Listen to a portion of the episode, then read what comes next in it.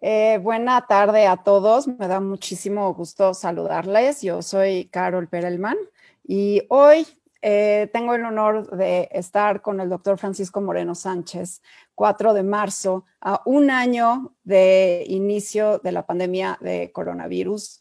Y creo que es un momento, Paco, para reflexionar, para ver qué hubo, qué hay, qué viene.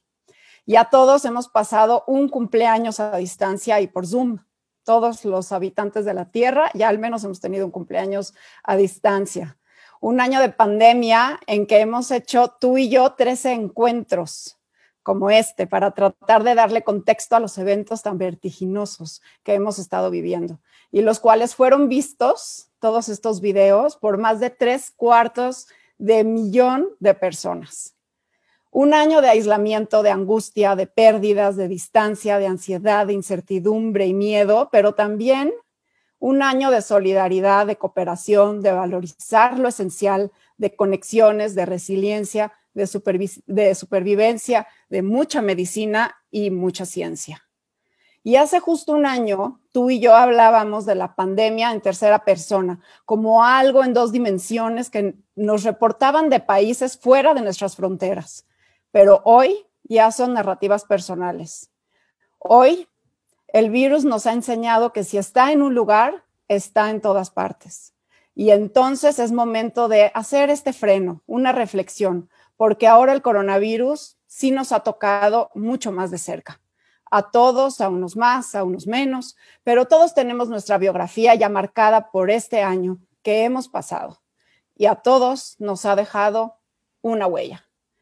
Pero esto sigue y estamos más cerca del final. Y ante ello, Paco, te tengo una serie de preguntas, no sin antes hacer un reconocimiento al significado del aniversario de un año, que tradicionalmente se simboliza con el papel y que la comunidad científica nos ha regalado con su creatividad, rigor y compromiso. Al día de hoy, más de 200 mil papers publicados sobre el coronavirus y 116 mil en revistas revisadas por pares. ¿Cómo ves este año que pasamos? ¿Dónde estamos y a dónde vamos? Yo me acuerdo que el primer programa que hicimos, que si algo bonito ha habido en la pandemia es este foro en donde hemos podido platicar tú y yo y, tener el, input de los demás que, que nos ven el primer programa que hicimos platicábamos de que el mundo cambió. Y, creo que nos quedamos cortos porque creo que para nadie esperaba que el mundo cambiara ni tanto tiempo ni en tal forma. Sí tuvimos probablemente o desafortunadamente la visión que esto podía volverse trágico, pero no en la magnitud de lo que ha sido. Yo creo que si alguien ahorita, hace un año, que empezaban a, a llegar los primeros casos de COVID en los hospitales en México, hubiera dicho en un año vamos a tener cerca de 200 mil fallecidos y más de 2 millones de contagiados en números que probablemente son muy inferiores a los reales, hubiera pensado que estábamos totalmente locos y amarillistas. El hecho de que esos números han ido subiendo en una forma paulatina como que nos deshumaniza un poco y nos hace pensar que pues son cifras y no son cifras, son seres humanos y son a lo mejor amigos, familiares, personas que conocíamos que ya no están y que yo creo que también en memoria de los que no están, tenemos que tener un compromiso de hacer mejor las cosas de lo que hicimos cuando estaban y no los pudimos cuidar y no los pudimos proteger. Eh, desafortunadamente creo que para nadie esperaba una situación como la que estamos viviendo y creo que esa es la primera reflexión. No nos la creímos. No, ¿y, ¿y, qué te hubiera ¿qué te hubiera gustado poder recomendar desde entonces?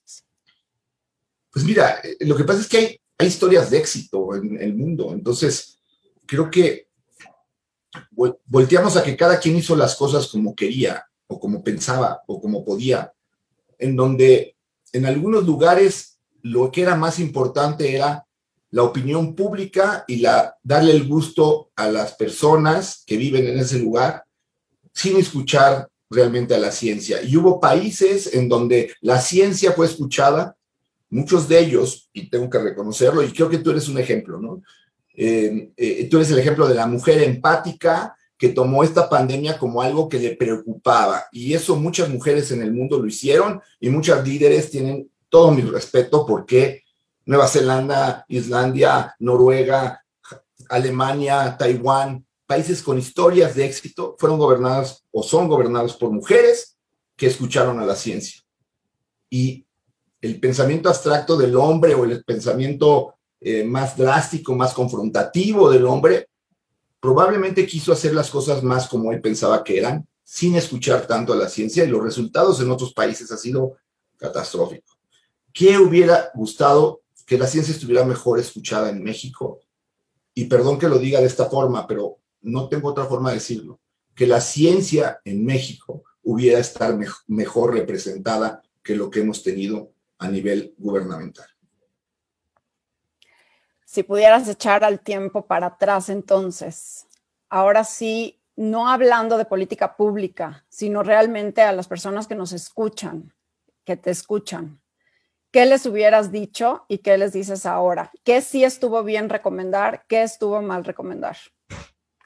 Yo creo que de lo que hemos aprendido es, y en un inicio yo no pensaba que fuera tan importante el cubrebocas como lo acabó siendo, porque lo veía desde el punto de vista de la protección de uno, ¿no? Y decías, bueno, pues el cubrebocas te protege, pero puede entrar por los ojos. Y realmente no le dimos la importancia al cubrebocas que, que, tenía, porque no sabíamos que la dispersión de la enfermedad iba a ser dada principalmente por asintomáticos.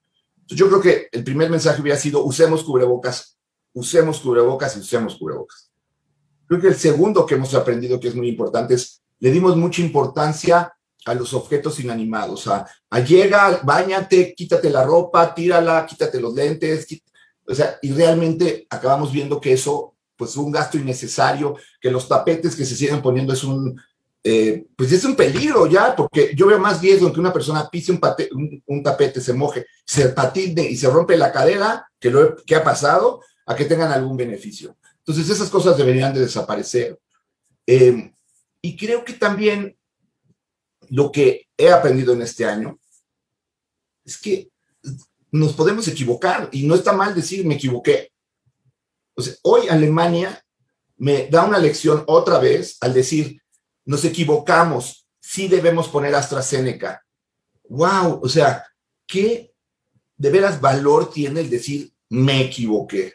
Yo creo que me equivoqué en muchas cosas durante este año lo, única, lo único que siento es que no me equivoqué a propósito, o sea, no, me equivoqué teniendo la evidencia científica y decir, no, voy en contra de la evidencia científica, pero, pero pues fuimos aprendiendo de la enfermedad y probablemente yo creo que el mensaje más importante hubiera sido usemos cubrebocas desde un principio, eh, enfatizar en, en, la, en, las no reuniones, ¿no? Tú dices, pasamos ya todos un año con un cumpleaños por Zoom, Creo que hay gente que no lo hizo por Zoom y creo que pagó consecuencias. Em, creo que hubo bodas que no deberían haberse hecho, este año, hubo reuniones que no deberían haberse hecho este año y que causaron, pues, eh, más tristeza al final que la alegría momentánea de la reunión. Y, creo que eso es, un, es, es, al menos de mi punto de vista, trágico, que por haber tenido unos momentos de gusto de reunirte y todo, pues eh, se haya perdido vidas humanas. Paco, ¿cuál ha sido tu mayor satisfacción este año? Es bien difícil pensar en una satisfacción en un año tan complicado. Creo que mi mayor satisfacción es que mi esposa está sana, que mis hijas están sanas, que mis amigos cercanos ahorita, mi grupo, los 11 que trabajamos, están bien. Uno de ellos eh, se enfermó, tuvo un cuadro complicado. Eh, o sea, brindo por la salud de los que están cerca, pero no hay muchas cosas realmente que yo me te diga, oye, a lo mejor podríamos hablar de esta relación tan padre que se ha formado con eh, Diario Judío y, y, con estas pláticas y, o sea, hay, ese, ese, ese te, te satisface, pero cuando ves lo que hay del otro lado, que son pues esos que se te fueron, que no están, que se murieron, son yo creo muchos más los momentos en donde ha habido frustración, ha habido llanto, ha visto coraje, que los momentos en donde yo pudiera decir, hoy estoy feliz. Al menos creo que me queda la eh, tranquilidad de que he tratado de dar lo mejor de mí. Y pues al menos creo que mis hijas saben que lo he hecho, pero el desgaste ha sido muy fuerte. Total.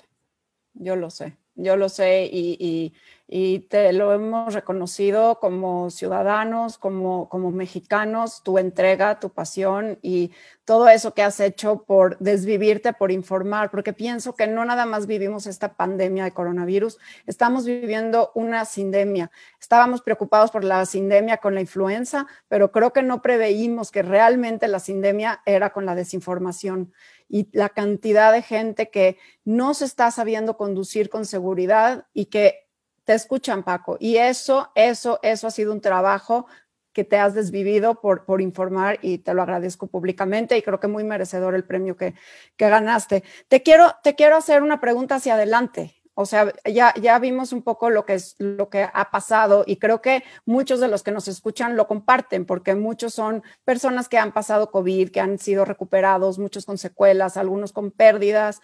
Eh, en fin, no ha sido un año fácil para, para unos menos, para unos más. Pero ¿qué viene? ¿Qué viene? Porque ya tenemos las vacunas, algunas vacunas, ya tenemos vacunados, hoy tenemos más vacunados en el mundo que casos comprobados en toda la pandemia. Eso es un número importante. Eh, y por el otro lado, pues ya también vemos casos bajando, ya vemos una curva en descenso, aunque el nivel de casos confirmados al día de hoy es idéntico a el peor momento en agosto, pero de todas formas la tendencia viene a la baja, ¿no? Entonces, ¿qué viene? ¿Cómo debemos de regresar? Ya es un año de los niños en la casa, no hay colegio bueno, no hay colegio presencial, pero ¿qué viene? O sea, ¿cómo ves el futuro, esta nueva mm, segundo año, esta nueva normalidad y ojalá ya el fin de la pandemia? Pues, mira, yo creo que lo que viene es un reto enorme que se llama aprender a convivir con el virus. ¿Por qué? Porque el virus no va a desaparecer. Es decir, eh, las vacunas lo que logran es disminuir el chance que tú tienes de enfermarte y, morirte por COVID. Eso, eso es lo que mide la eficacia de las vacunas, pero, pero difícilmente el virus va a desaparecer. Y creo que lo que viene ahora es aprender a cómo coexistir con el virus. Y eso tiene varias implicaciones. Uno, tenemos que abrir escuelas, sí. ¿Por qué? Porque es necesario, es un daño psicológico, emocional, el que le estamos provocando a esa generación de niños y jóvenes que no lo han podido hacer. Pero tenemos entonces que aprender a hacerlo con responsabilidad. Porque mi preocupación es que el decir, estamos logrando salir de la pandemia es, ya me relajo. Y, y lo que pasa, y pasó en Israel, empezaron a vacunar, llevaban el 40% de gente vacunada y aumentaron los casos y aumentaron los fallecimientos. ¿Por qué? Porque la gente se relaja y dice, ya salimos. Entonces, hay que aprender a que tenemos que seguir usando cubrebocas, a que tenemos que seguir teniendo reuniones muy limitadas, a que tenemos que tener probablemente escuelas con ventanales abiertos para que haya una ventilación, es decir, adaptarnos a lo que nos está pidiendo el virus actualmente, que es tener espacios abiertos, tener mejor ventiladas las habitaciones, eh, usar cubrebocas cuando vas a áreas en donde hay reuniones eh, mayores, eh, estarte checando si tú crees que te pusiste a haber expuesto. ¿Por qué? Porque si tú detectas que estás infectado, entonces puedes avisarle a los demás y de esa manera evitar esta transmisión que existe. Es el reto, yo creo que a partir de ahora, es aprender a coexistir con este virus sin ponernos en riesgo, sin poner en riesgo a los que queremos. Y, es importante lo que dices, porque es, en efecto, el virus va a quedar, va a quedar como una enfermedad estacionaria, pero, pero esta coexistencia, lo que tenemos que hacer, creo, es que ya sabemos cómo protegernos. O sea, sí es una enfermedad prevenible, sí es una enfermedad que podemos prevenir. Entonces, bueno, parecemos disco rayado, pero es que estas medidas sí funcionan y otras no no tanto como lo de los tapetes, los arcos desinfectantes, eso no tanto. ¿Qué tanto te preocupan las variantes?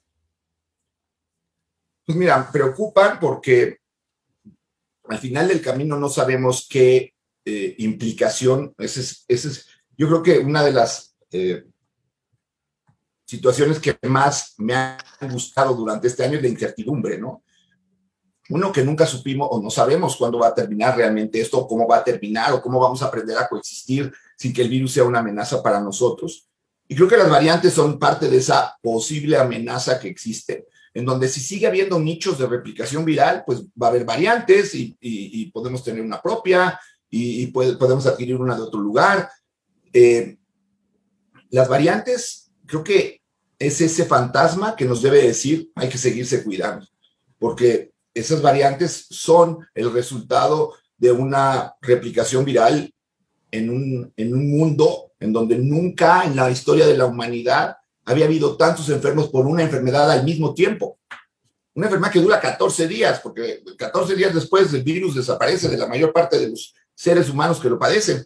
Y había momentos en donde probablemente había 40, 50 millones de personas en el mundo enfermos al mismo tiempo, replicando virus, y pues evidentemente eso iba a generar mutaciones y variantes y, y lo que vemos. Entonces, creo que variante ahorita es una incertidumbre y variante es otra de las razones por las que tenemos que aprender a cuidarnos más de lo que nos cuidábamos.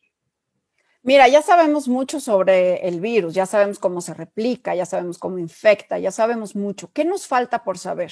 Por ejemplo, las dudas de inmunidad. Hay creo que muchas preguntas abiertas. ¿Qué, qué, cuáles son como las que más urgen por, por dilucidar? Yo creo que la pregunta primordial es inmunidad porque no sabemos cuánto dura la inmunidad natural, no sabemos qué tanto las variantes van a afectar la inmunidad, no sabemos cuánto dura la, inmunidad de las vacunas, de ninguna de ellas, no sabemos si la inmunidad eh, de las vacunas va a ser diferente para cada una de ellas, no sabemos eh, qué tanta protección nos va a dar o qué tanta inmunidad nos va a dar la vacuna contra las diferentes variantes. Eh, todos estos yo creo que van relacionados con inmunidad. Y, el problema es que solo el tiempo nos puede dar esas respuestas. Y el tiempo, pues es lo que, que, ha causado que la gente se desespere y, rompa la protección que podemos tener con las medidas preventivas. Porque la gente está harta, pero la gente que está harta hoy está viva. Yo les aseguro que hay muchísima gente que ahorita ya no puede estar, ya no puede estar harta porque ya no está viva y quisieran al menos tener la posibilidad de estar harto. Entonces, eh, yo creo que tenemos que pensar en eso. ¿eh? Lo que tú dices es, es muy real, Carol. Yo creo que cada vez el círculo más cercano ha visto perder gente por esta enfermedad. Antes decías, no conozco a nadie que le haya dado COVID. Después, ah, empecé a conocer gente que le dio COVID. Después sentías que el COVID había llegado a tu círculo y después empezaste a ver gente que de tu círculo fallecía.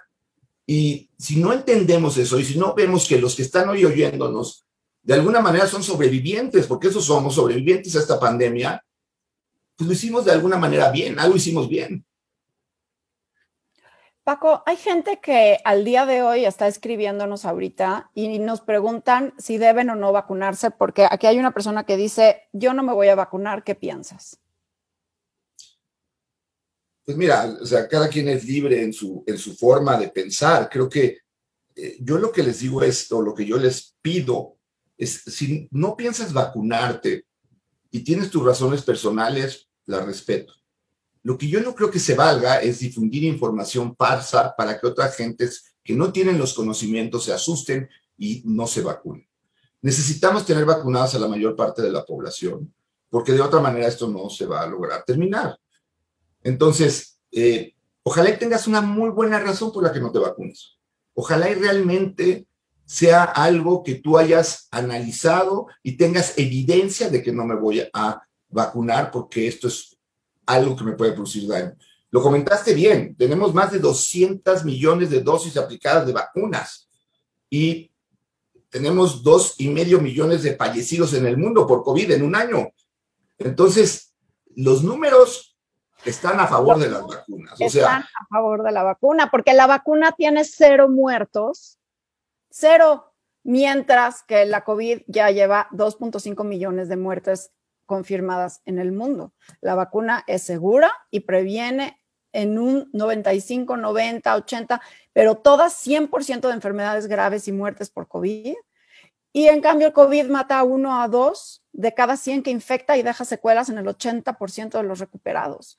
Creo que la balanza es muy evidente de por qué la vacuna, y yo le pregunto a las personas a veces, Paco, ¿tú no vacunaste a tus hijos contra tétanos o contra polio? ¿Por qué no te vacunarías contra una enfermedad que es mortal?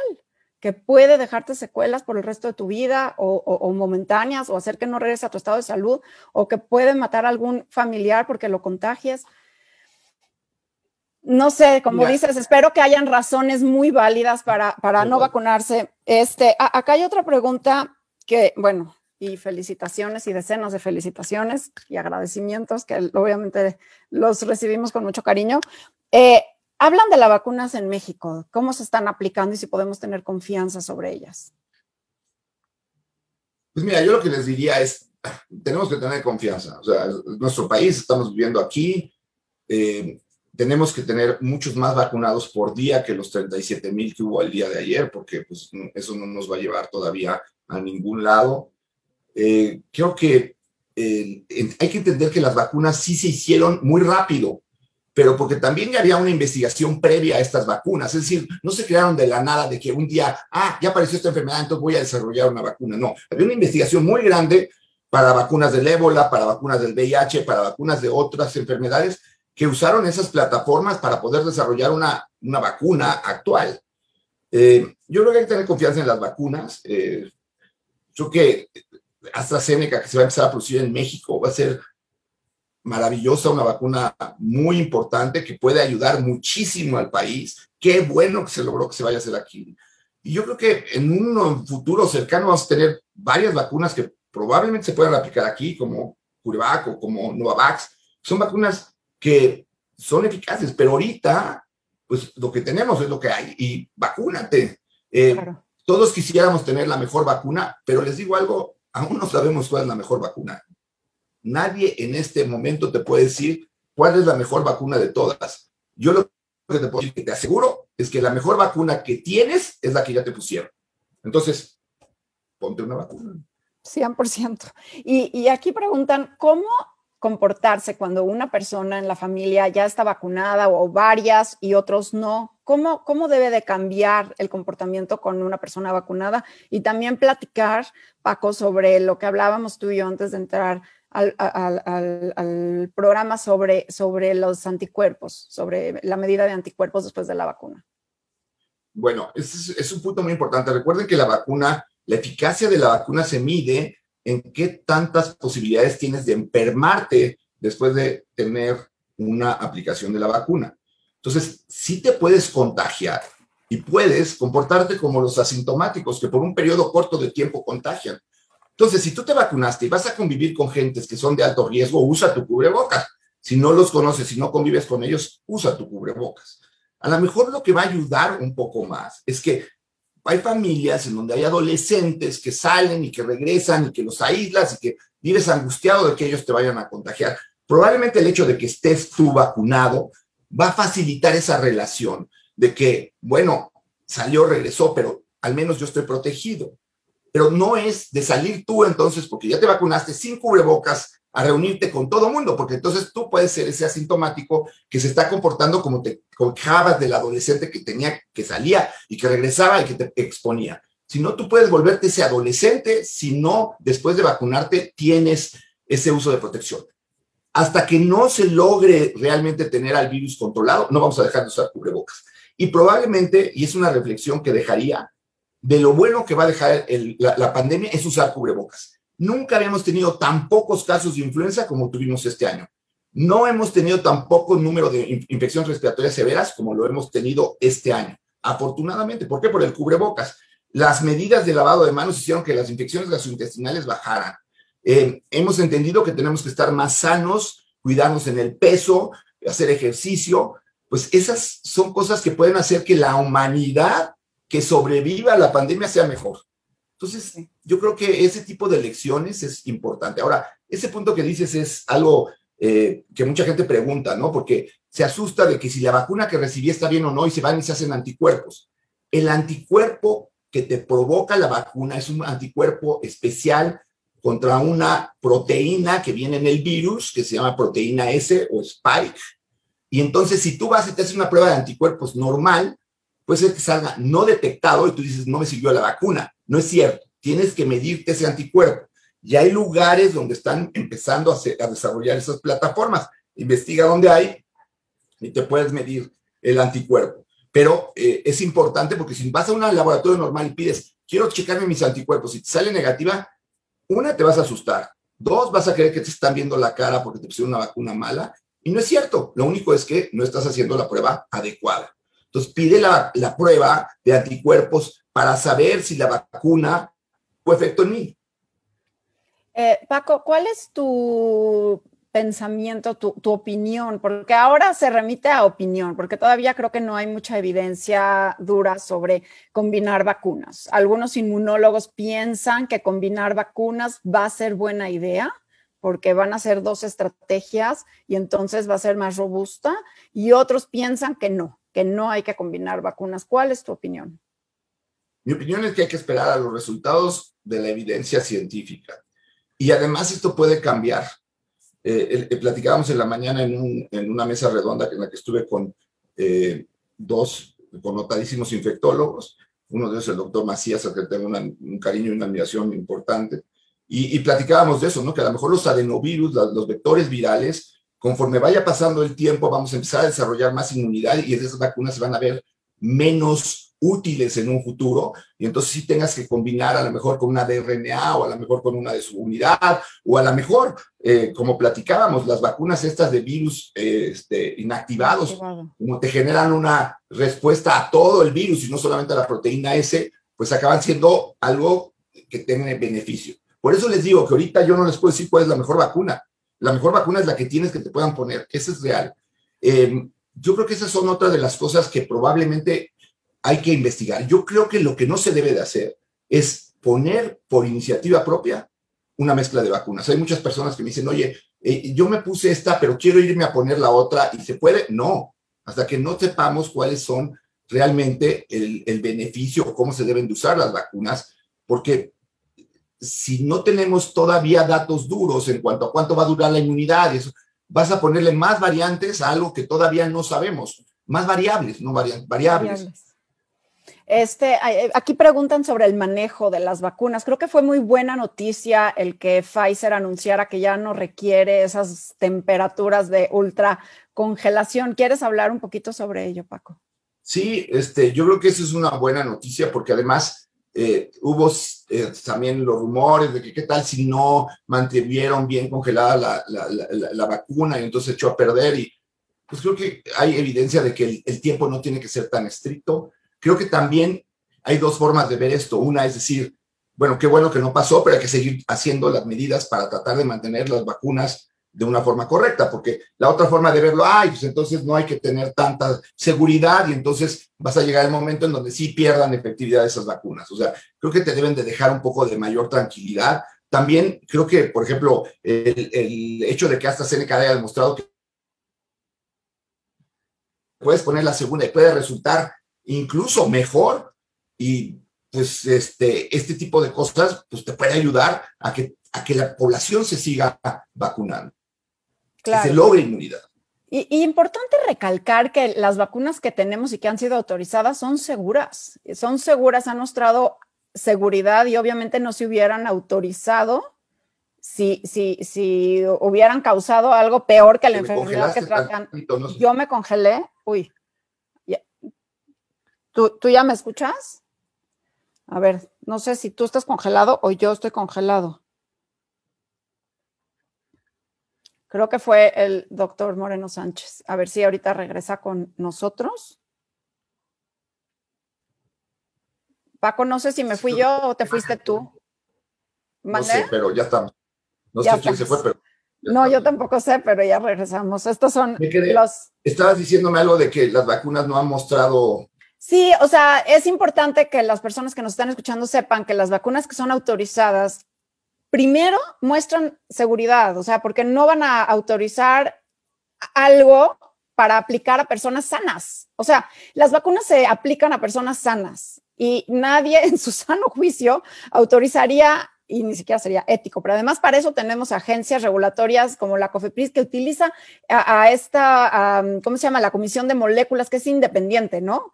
Y que hace las recomendaciones y se basa en la seguridad primero, porque no vas a ponerle a personas sanas algo que les pueda causar pues algo peor que la enfermedad que trata de prevenir. Entonces, primero son seguras, porque hay preguntas sobre Sputnik, sobre esta, sobre la otra, y pues todas son seguras. Y luego sobre la eficacia, pues cambia según el tipo de vacuna, pero como dice el doctor Moreno Sánchez, o sea, ahorita todavía no sabemos ni cuál es la mejor, porque ¿qué quiere decir mejor? Por lo pronto todas evitan muertes, por lo pronto todas disminuyen casos graves. Eso es lo que requerimos y esto no va a acabar hasta que todos nos inmunicemos. Y creo que me preocupa ya empezar a inmunizar o pensar en adolescentes, en niños, porque para llegar a la inmunidad de grupo, que es de 70%, 80%, pues requerimos a los pequeños también vacunados.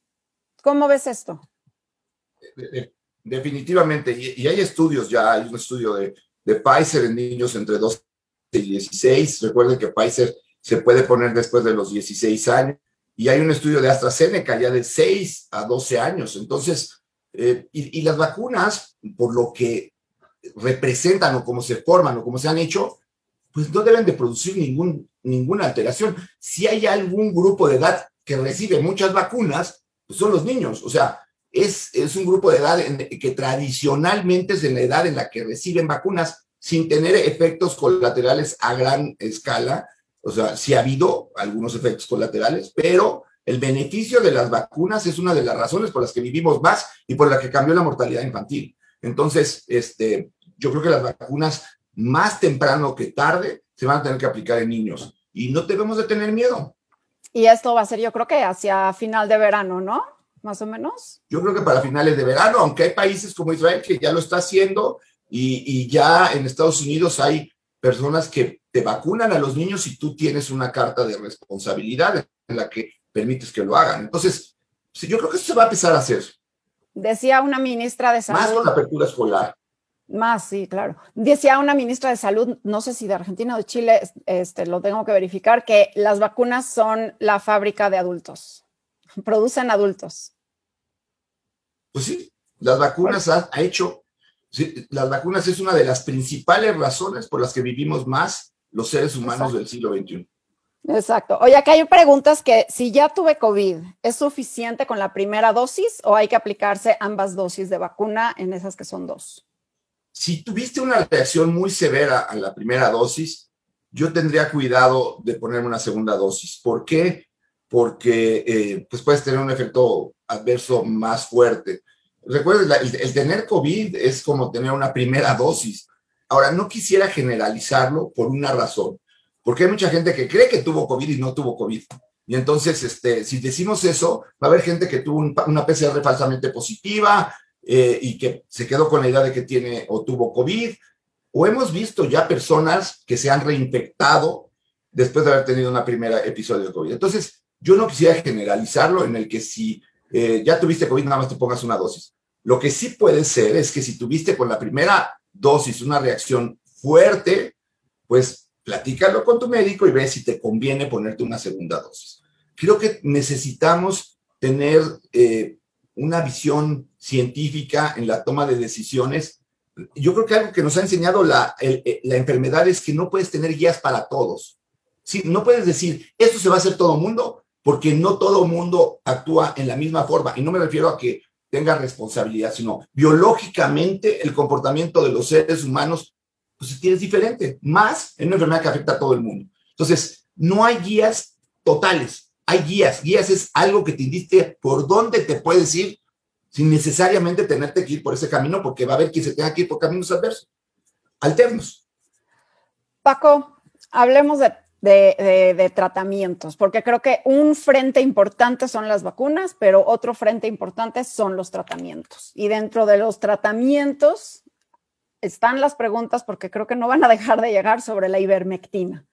¿Ha cambiado tu opinión sobre la ivermectina? ¿Cuál es tu opinión de la ivermectina? ¿Y qué tenemos en el panorama de, tratamientos para aquellos que sí se contagian? Entonces, ¿cómo tratarlos?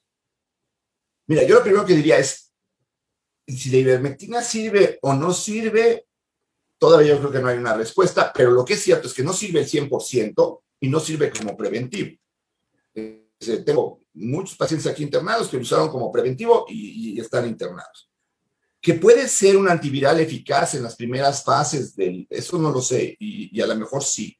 Eh, el problema ha sido dos. Uno, que no todo mundo se detecta en fase inicial. Y el segundo es que pues 80% de la gente se va a curar por su sistema inmune. Entonces, cualquier medicamento tiene ya un 80% de efectividad.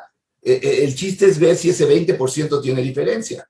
Ahora, eh, creo que tenemos que tener aprobado Remdesivir en México. Sigo pensando en esto. Hoy se publica en el New England Journal of Medicine otro estudio de baricitinib más Remdesivir, en donde demuestran que tiene beneficio. No hay ninguna razón por la que Cofepris no tenga aprobado este medicamento. Lo usó en personas que tuvieron acceso a él. ¿Por qué no? Te, si ellos tuvieron acceso, tenemos que tener acceso todos los mexicanos. Eso creo que es definitivo. Ahora, ¿qué hay de esperanza? Vienen varias moléculas que ya están en fase 2 y que incluso van a empezar en fase 3, que parecen tener mucho beneficio, que van desde aerosoles nasales como el que se está probando en Israel, hasta medicamentos tomados que, que, serían ese oseltamivir, ese tamiflu que usamos para influenza, que también seguramente se va a poder desarrollar. Sería ideal, porque el remdesivir sí, claro, es un antiviral muy importante, sin embargo, tiene también el tema de que es intravenoso y que hay que ponerlo en etapas iniciales, que son las virales. Entonces, bueno, sería ideal que Gilead pueda, eh, Sciences pueda formular un, un remdesivir nasal, ¿no? ¿Qué es lo que están tratando de hacer? Y que eh, lo que dices es muy importante, Carol, porque el remdesivir lo tienes que usar en fases tempranas. Y en fases tempranas es, pues hay muchos pacientes que no lo van a necesitar y que a lo mejor lo van a recibir pero yo creo que pacientes que tienen comorbilidades, que los hacen de alto riesgo y que tienen un inicio de la enfermedad con elevaciones térmicas muy altas y con marcadores de inflamación muy altos, pues ellos podrían beneficiarse de un uso temprano del de remdesivir. ¿Por qué? Pues porque ahí es donde ha demostrado más efectividad. El estudio Solidarity, para, lo que, para el cual todos los anti-remdesivir eh, se basan, Recuerden que ahí en el estudio Solidarity usaron Remdesivir durante toda la fase y es evidente que no sirve en todas las fases. Como creo que también el mensaje de no usen esteroides, no usen dexametasona, ningún corticoesteroides en la primera fase de la enfermedad, porque lo único que van a hacer es disminuir su sistema inmune y pueden hacer que ese, eh, esa enfermedad sea más grave y más alargada. Entonces, no usen esteroides si no tienen baja de oxigenación, si no tienen una fase inflamatoria severa y desafortunadamente hay mucha gente que recibe tres antibióticos y un esteroide desde un inicio. Los antibióticos no sirven, les deshace el estómago, eh, los deshidrata, el esteroide les baja el sistema inmune y acaban graves por recibir un tratamiento inadecuado en forma inicial. Sí, lo hemos dicho creo que varias veces, las etapas de la enfermedad, que es la parte preventiva, que es el cubrebocas, es lo que funciona y la sana distancia, la parte viral, que son los antivirales, pero realmente el 80% de las personas se recupera solitas, y la parte inflamatoria que sucede en el 20% de los casos, y entonces ahí sí, cuando baja la oxigenación, son las dexametasonas, pero eso lo tiene que ver un médico, nunca automedicarse. Eh, Paco, que acá hay una pregunta sobre el tratamiento autorizado sobre del suero equino. ¿Alguna opinión? Y, también si quieres platicar un poco sobre si están usando o no el plasma. Mira, eh, lo del plasma ha sido un problema porque igual lo tienes que usar en las fases tempranas de la enfermedad, incluso vimos que en fases más tardías, que era cuando llegaban los pacientes, podrían tener una mayor reacción inflamatoria, porque pues le pasas algo que va a generar más reacción inflamatoria. Eh, lo del suero equino, creo que es mucho mejor el, uso de monoclonales que tenemos disponibles y, ya hay monoclonales disponibles en el mundo. Creo que es hora de que también eh, México tenga de alguna manera convenios con las farmacéuticas que, tienen esos, porque no se puede seguir muriendo tanta gente en México. Es, es muy importante que ayudemos y, para eso yo creo que es muy importante que COFEPRIS no solamente eh, dé una aprobación rápida de vacunas que ni siquiera han terminado la fase 3, como es la de Cancino, sino que también apruebe medicamentos que sí están aprobados en otras partes del mundo y que no, tenemos realmente para cómo tratar a los pacientes, ¿no? Entonces, eh, eso es muy importante. Yo iría más que, que el plasma y el suero chino pues con el uso de anticuerpos monoclonales que realmente ya tienen estudios bastante fuertes, sólidos y que se van a poner también en cuestión en cuanto a las variantes, porque se habló de que uno de los anticuerpos monoclonales con la variante de Inglaterra no tenía el mismo efecto, pero pues eso es de las cosas que puede ocurrir. Correcto. Este, y también dejar, ya que hablaste otra vez de la variante, dejar claro que el cubrebocas también funciona con las variantes. O sea, las variantes son el mismo virus, es el mismo virus. Tiene ciertas diferencias este, genéticas que lo hacen que se comporte distinto, pero que sigue siendo transmitido por este, eh, aerosoles y respiratorios, o sea que el cubrebocas te puede seguir protegiendo sin problema. Y acá hay un comentario que creo que es muy importante eh, de José Manuel y dice, ¿hay algún lugar donde los doctores reciban entrenamiento en el tratamiento de COVID? Porque todos los doctores tienen maneras diferentes de tratarlo. ¿Cómo hacerlo? ¿Cómo, cómo, vislumbras la resolución de esto? Y es cierto, es un mosaico de, tratamientos, ¿no? Pues es que, mira, yo lo que diría es, como médicos, y, hago una exhortación a todos los médicos, sobre todo los médicos de primer nivel, lean acerca de lo que son las guías de tratamiento, es decir, sepan dónde no usar qué tipo de medicamentos. Eh, eh, es triste que, que, mucha gente no lee y, no está actualizada en qué tipo de medicinas puede usar y no debe de usar en las diferentes fases.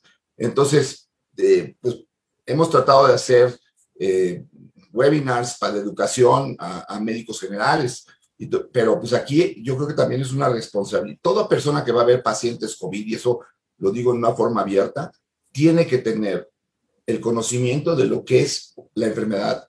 Porque hay veces que me llama la atención que me digan, es que el doctor me dijo que tengo faringitis y COVID, o tengo neumonía y COVID, y por eso me dio un antibiótico. No, la faringitis y la neumonía que tienes es por el mismo virus, y el antibiótico no te va a servir. 3% de las personas que tienen COVID tienen una infección bacteriana agregada. 3%. Entonces, antibióticos, ¿por qué?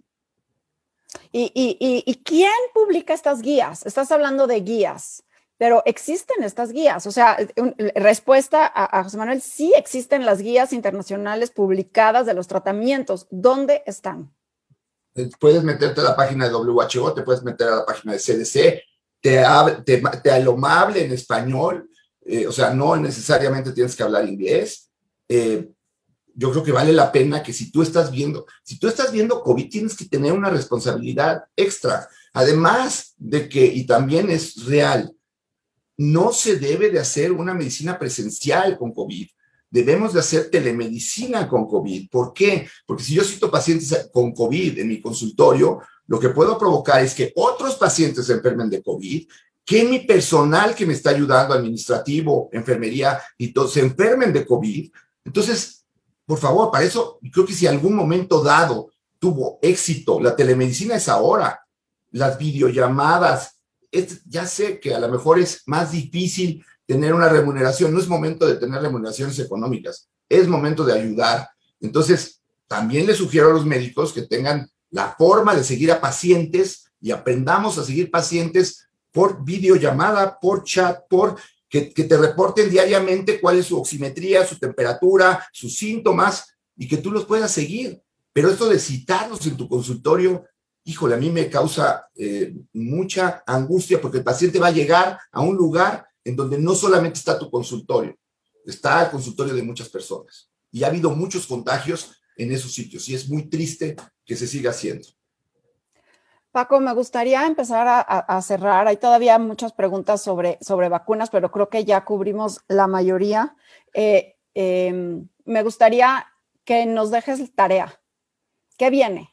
¿Qué tenemos que hacer los ciudadanos? Mis instrucciones para los próximos meses, espero que no sea año, espero que sea meses.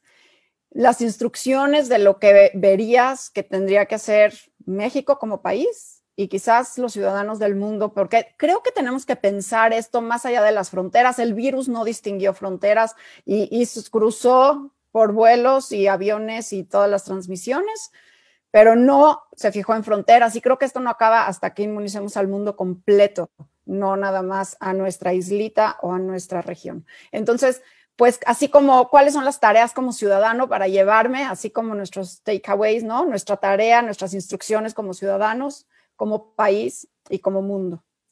Yo creo que como ciudadanos el, necesitamos seguirnos cuidando, eso no queda de otra y seguirnos, necesitamos seguirnos cuidando incluso más, porque lo que comentabas, las variantes son más contagiosas y entonces se ha hablado del uso del doble cubrebocas o el uso de un cubrebocas N95. Eh, a ver, yo siento que un punto de inflexión que va a poder decidir hacia dónde vamos va a ser las próximas vacaciones de, de Semana Santa y Semana de Pascua. Si en estas vacaciones volvemos a tener un repunte, quiere decir que no hemos aprendido nada y que esto va a seguir y probablemente todo el año vamos a tener problemas. Si en ese momento logramos que siga el descenso de casos, creo que estamos hablando de que a lo mejor la segunda mitad del año va a ser muy diferente. Bueno, pues tenemos examen. Ese es un, esa es una parte. Yo creo que de veras ya vivimos lo que fue diciembre y fue terrorífico. Enero, si ustedes ven la mortalidad de enero en México, fue espantosa. Entonces, un punto de inflexión para mí es Semana Santa y Semana de Pascua. Ojalá y aprendamos y tengamos la lección de lo que vivimos antes. Si logramos pasar esa, esa parte, ese periodo es difícil, si para mediados de abril no tenemos un repunte, creo que entonces sí podemos empezar a estar más tranquilos de que esto se está terminando. Tranquilos no quiere decir me voy a quitar el cubrebocas. Tranquilos quiere decir estamos realmente logrando aprender a coexistir, que fue lo que empezamos diciendo, con este virus. Ahora, el mundo, y esa es probablemente lo más, otra de las partes, es el mundo tiene que entender que no puede dejar nichos abiertos de esto y que hay países que o por cuestión económica o por cuestión política no han manejado bien la pandemia, échenos la mano. o sea, está sacando banderita de, ok, este, bueno, ok, entonces nuestra tarea es portarnos bien en Semana Santa para que entre todos aplanemos esa curva que queríamos aplanar hace un año eh, y que no hemos logrado. Y entonces eh, creo que sí hemos visto que se puede, porque sí han habido células, núcleos, familias que han estado invictos y que no se han contagiado y, que, sí hay forma de cuidarnos, hay, hay, hay que tener el conocimiento y lean, infórmense, busquen información basada en ciencia. La ciencia nos está dando unas herramientas increíbles dentro de la incertidumbre, nos está orientando día a día con lo que se va encontrando, descubriendo, evidenciando y confirmando. Entonces es importante porque sí afecta nuestra salud y sí afecta la seguridad de las personas con las que vivimos. Así que usar el cubrebocas, incluso dos, no está de más. Portarnos bien en Semana Santa, me gustó la tarea. Y entonces nos vemos terminando el examen de Semana Santa, porque si logramos realmente no, no volver a cambiar la pendiente de la curva y seguimos con este esta, esta curva descendiendo, bueno, qué, qué, qué, gran esperanza poder pensar en un mejor verano mientras podemos seguir vacunando y vacunando y vacunando, ¿no?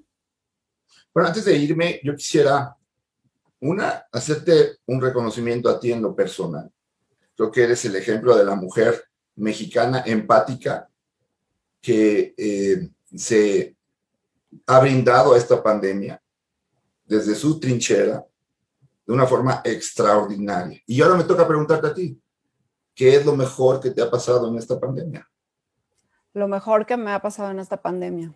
Bueno, gracias primero por tus palabras. Y lo mejor que me ha pasado en esta pandemia ha sido eh, darle un reconocimiento a la divulgación. Fíjate que la ciencia es parte de la cultura y a veces pensamos que si no soy científico no necesito ciencia. Y creo que los ciudadanos requieren ciencia. Y creo que la pandemia nos ha dado la oportunidad de visualizar esa necesidad que sí tenemos, porque sí requerimos de la ciencia. Y no hablo de la ciencia de que tenemos que sabernos la tabla periódica, no.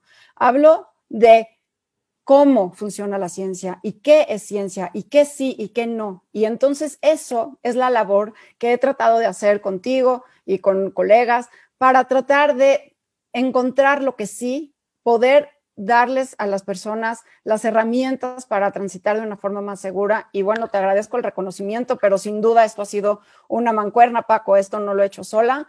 Esto sí lo he hecho este, con mucha pasión a lo que me gusta hacer, que es comunicar con evidencia científica lo que es, dar claridad, tratar de resolver dudas. Ha sido un año muy complejo para todos, sin duda muy complicado para muchas familias y bueno, al menos tener estas gotitas de esperanza, tener esta claridad dentro de la oscuridad, bueno, es esa luz. Y a veces la luz brilla más intensa cuando hay oscuridad. Y creo que eso nos dio la ciencia. La ciencia nos dio esa luz en la oscuridad. Y entonces agradecida con la ciencia y con la divulgación. Lo has hecho muy bien. Has divulgado la ciencia muy bien. Y creo que eh, igual eh, que como dije de las mujeres, pues tú sos un ejemplo de la mujer mexicana y, de veras eh, te aplaudo y, te admiro por todo lo que has hecho durante este año. Pues gracias, Paco.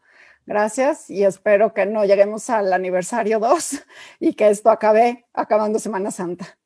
Pero no, no podemos hacerlo solo, ¿eh? requerimos de todos los que nos están oyendo para que usen su cubrebocas y se porten bien.